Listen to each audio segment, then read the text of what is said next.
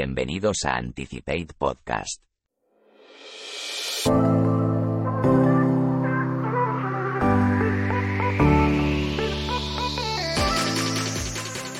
Desde los tiempos remotos de la magia chamánica, que aún perviven hoy en tribus, pasando por los remedios basados en la superstición, creencias o remedios de corte religioso. En Occidente hemos llegado a evolucionar la farmacia, que partía en su origen del uso de hierbas medicinales para curar. Hasta desarrollar la farmacología, que junto con la evidencia científica nos ha llevado a la medicina actual. Pero aún nos queda mucho camino por avanzar. Presente de la salud. Actualmente, la medicina trata de curar las enfermedades aunque ya en los años 40 la Organización Mundial de la Salud, al constituirse, definía, para su tiempo de forma osada, la salud como un estado de perfecto, completo, bienestar físico, mental y social, y no solo la ausencia de enfermedad, que sería la visión biométrica. Hoy se considera más un proceso en el cual nos movemos en el eje salud-enfermedad, más que no solo un estado estático de funcionamiento normal pero cada vez más se apuesta por una visión más amplia del concepto. Con la promoción de la salud desde los años 80 por la OMS y el impulso de la medicina preventiva desde los 70 en Estados Unidos, como clave para anticiparse a las enfermedades. Porque vale más prevenir que curar. Avances científicos y sociales como la pasteurización, los antibióticos, el lavabo, el agua clorada, las transfusiones de sangre o las vacunas, han impactado directamente en nuestra salud. La esperanza de vida ha pasado de los 30 años de media hasta el siglo XIX, a los casi 80 años actuales, y todavía está directamente relacionada con el nivel de ingresos y el desarrollo del país. O en sociedades desarrolladas, aún interfiere la raza y el género. Y se mantiene, que las mujeres viven algo más de 5 años de media. Pero es evidente, que aunque los desafíos en la salud a los que nos enfrentamos no son pocos, la progresión global es muy positiva. La genética, en este caso, ya nos ha dado buenos resultados, tratando de identificar las enfermedades más graves. Incluso en los padres, en estados preembrionarios, pudiendo evitar que un recién nacido sufra ya siempre una dolencia evitable, o evitar que muera. Y cada día más, los avances en fertilidad, fecundación in vitro, hacen posible anticipar y resolver problemas, mejorando, antes ni siquiera de que nazcamos, las probabilidades de vivir y hacerlo con salud. Futuro de la salud. Ahora los expertos están cambiando dicha visión de la salud, porque están empezando a ver el envejecimiento como una enfermedad en sí misma, que al final nos lleva a morir. Y es que a lo largo de la vida, desde que somos concebidos, el cuerpo regenera continuamente nuestras células, formando a su vez nuestros tejidos y órganos, permitiéndonos estar vivos. Para ese proceso generativo, se reutiliza una y otra vez como guion el material genético del núcleo de las células, el ADN. Pero al copiar, se pueden producir pequeños fallos, que suponen una versión cada vez menos perfecta de las células generadas.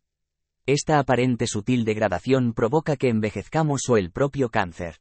Por lo que ahora, es un firme objetivo a combatir por punteros expertos en la materia como la alicantina María Blasco, directora del Centro Nacional de Investigaciones Oncológicas, especializada en los extremos del ADN, los telómeros. La genética y la biología molecular son ahora unos temas candentes, donde revolucionarias técnicas de edición genética, como CRISPR, han logrado avances sin precedentes. Y justo esta semana conocíamos nuevas, como ZF de que parece mostrarnos un futuro muy prometedor.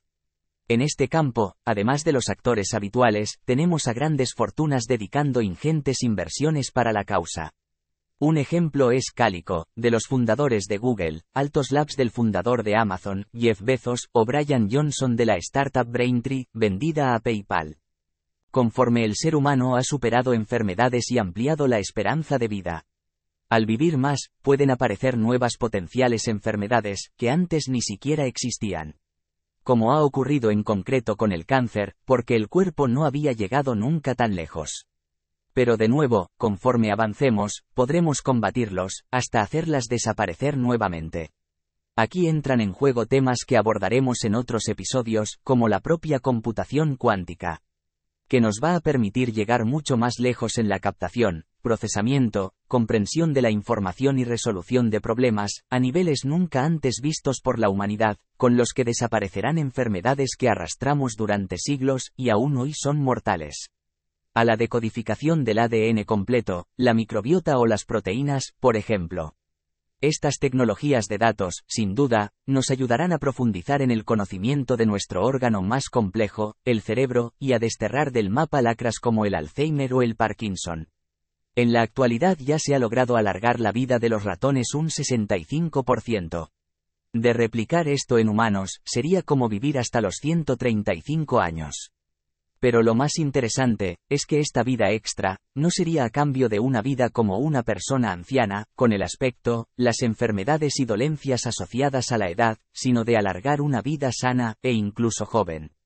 Por lo que, si reducimos cada vez las enfermedades que nos afectan, teniendo mayor control y capacidad de dominarlas, y con ello alargamos la tendencia actual de una esperanza de vida creciente.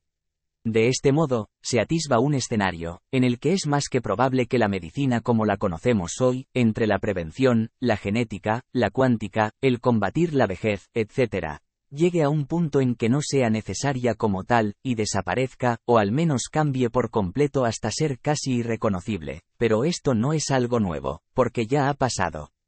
Porque lo normal sea que todos tendremos una vida sana, de forma predeterminada, durante todo el tiempo. Quizás puede que aún existan los accidentes, o igual ni siquiera eso. Y morir, deje de ser algo obligatorio, ni una parte fundamental de la vida. La muerte dejará de ser algo normal de la edad y quizás se permitirá que sea algo voluntario, con una variante de la eutanasia, que ahora, aún de forma polémica, empezamos a legislar. Por tanto, superada la muerte natural, se abrirán una infinidad de escenarios es probable que la evolución del intelecto cobre una mayor importancia. Porque sí, como dicen, habitualmente los jóvenes son más idealistas y progresistas, y de mayores nos volvemos más conservadores, al tiempo, esto podría suponer un conservadurismo político perenne, que llevase a dejar de querer progresar o ilusionarse. Por contra, al no morir, tal vez, todos dejemos de ser conservadores como lo entendemos ahora o deje de existir el eje o no se asocie a la edad, sino a otros factores. Lo que también se podría ver afectado por este cambio de variable, sería la natalidad, ya que al no morir cada vez seríamos más, y a no ser que nos expandamos a nuevos planetas, podríamos llegar a ser demasiados para los recursos que la Tierra nos pueda proveer. Lo que conocemos ya con el concepto de sobrepoblación. Y si para colmo lo combinamos, como vimos con el episodio de la era post-escasez, en la que trabajar no sea necesario, nos encontramos con muchas incógnitas, un tiempo infinito, sin obligaciones, ni las limitaciones del pasado. ¿Te gusta? ¿Te da miedo? ¿Te lo imaginabas así? ¿Crees que tú y yo lo veremos antes de lo que pensábamos? ¿O crees que es algo que queda mucho por llegar? Igual no tanto. Seguiremos atentos para verlo. Seguimos.